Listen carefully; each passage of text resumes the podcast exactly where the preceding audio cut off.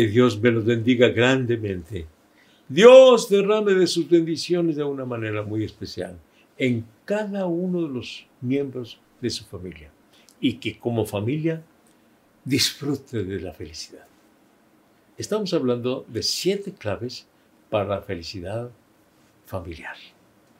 Y pues todos deseamos la felicidad en, el hogar, en la familia, pero hay que practicar estas siete claves. No son las únicas, pero vimos estas que son muy, muy, muy importantes.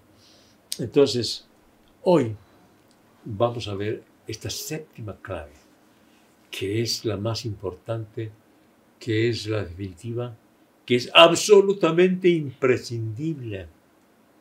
Clave para la felicidad del hogar es Dios y el amor de Dios. Darle lugar a Dios, darle lugar al amor a Dios en el hogar, en la familia, es suficiente para ser felices en el hogar. Y a la inversa, quien desecha a Dios, pues seguramente que no va a ser feliz. ¿Sabe qué? Desafortunadamente, una inmensa mayoría de los hogares, de las familias, no le dan lugar a Dios. Estamos viviendo en época, no ahora, sino hace mucho tiempo ya, en que en las escuelas de cierto nivel, secundaria, preparatoria, no se diga universidad, ya les eh, ridiculizan a los que creen en Dios. Ridiculizan. Infortunadamente muchos eh, eh, profesores, muchos maestros, si un alumno habla de Dios, lo ven como un ignorante, como un fanático, vamos, hasta como un tonto. Pero cuando pasa el tiempo y viene la necesidad de Dios, finalmente muchos llegan a reconocer la necesidad de Dios. En el lugar necesitamos a Dios, necesitamos la guianza de Dios, necesitamos el amor de Dios. Yo recuerdo unas palabras de ese hombre, un gran intelectual, un gran escritor mexicano, eh, Roberto Blanco Moeno. Roberto Blanco Moeno dijo estas palabras. Dijo estas palabras. Tengo la desgracia de no creer en Dios. Tengo la desgracia de no creer en Dios. Pues sí, una verdadera desgracia. Él lo reconocía, o sea que llegó al punto en que reconoció, pues para mí es una desgracia no creer en Dios. Yo no creía en Dios. Entonces, en las familias, en los hogares, se necesita la presencia de Dios, se necesita la adoración a Dios, se necesita que padres e hijos sirvan a Dios, adoren a Dios para ser felices en esa familia, para que la familia sea feliz. Necesita Dios, necesita el amor de Dios. Eh, muchos intelectuales no creen en Dios. Y por eso les va como les va. No son felices. Cito a Jorge Ramos porque hay información fidedigna de que él afirma ser un agnóstico. ¿Qué quiere decir esto? Cree que hay un Dios, pero no cree que tenga que ver algo con su vida. Se dice del agnosticismo que es la, eh, la situación de, en cuanto a Dios, lo ven como desconocido o imposible de conocer.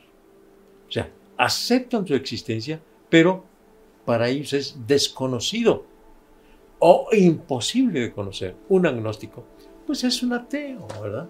Se le da otro nombre, pero prácticamente es un ateo. Y yo he hablado algunas veces de los ateos teóricos y de los ateos prácticos. Los ateos teóricos, los que argumentan y dicen, no hay Dios por esto y por esto y por lo demás. Pero lo peor son los ateos prácticos, que no están hablando de que no hay Dios, pero no le dan lugar en su vida. Y por lo mismo, no le dan lugar en su hogar. Miren, qué importante es darle lugar a Dios en la familia, al amor de Dios. Qué importante. Y a mí me preocupa muchísimo esto que le voy a decir. Yo he oficiado en docenas y docenas de ceremonias matrimoniales. Pero he observado que en muchos casos, para, eso, para esos ah, eh, personas que se van a casar, inclusive para sus familiares para sus amigos, lo más importante no es la ceremonia matrimonial en el templo, sino lo más importante es la recepción allá en el salón, el baile, el banquete, la comida, los regalos. Inclusive ha habido casos en que me han pedido que cambie la hora o hasta el día de la celebración matrimonial porque no lograron obtener la renta de tal salón para la recepción. Y a mí me preocupa muchísimo eso, porque para ellos es más importante la fiesta, el banquete, la recepción y algunos que tienen con qué hacer un viaje, viaje de bodas. ¿Les interesa más eso? Que ese momento especial, maravilloso, en que delante de Dios une sus vidas. Entonces, a partir de allí, no le dan el primer lugar a Dios, sino le dieron el primer lugar en ese momento de que unen sus vidas, sino le dieron el primer lugar a la fiesta, al banquete, a todo esto. Tampoco le dan el primer lugar a Dios ya en su vida diaria, como matrimonio o ya como padres de familia, no le dan el lugar a Dios. Por eso, clave de la felicidad familiar es darle lugar a Dios, darle lugar al amor de Dios. Que haya un momento en que juntos oren a Dios. Eh, se acaban de casar, darle lugar a orar a Dios. Ya tienen sus hijos, reunir sus hijos y hablar con Dios tienen decisiones muy importantes que hacer, reunir a la familia y hablar con Dios. Tienen eh, problemas familiares, exponérselos a Dios. Tienen grandes adversidades, acudir al Señor. Darle lugar a Dios en la familia es clave, decisiva, definitiva, importantísima para la felicidad familiar. Entonces, yo invito a todos los que ahora me escuchen que le demos el primer lugar a Dios en nuestra familia. Que nos reunamos como familia y adoremos a Dios. Hablemos con Dios.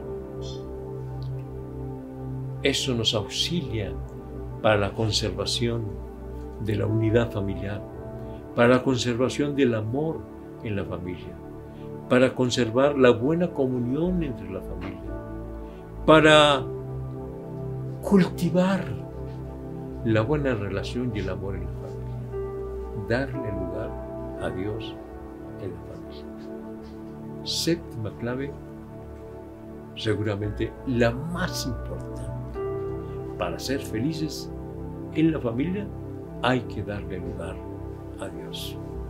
Pregunto, ¿le estás dando lugar a Dios en tu familia? ¿Oran juntos tú y tu esposa? ¿Oran juntos, alaban a Dios tú y tus hijos? ¿Lo adoran?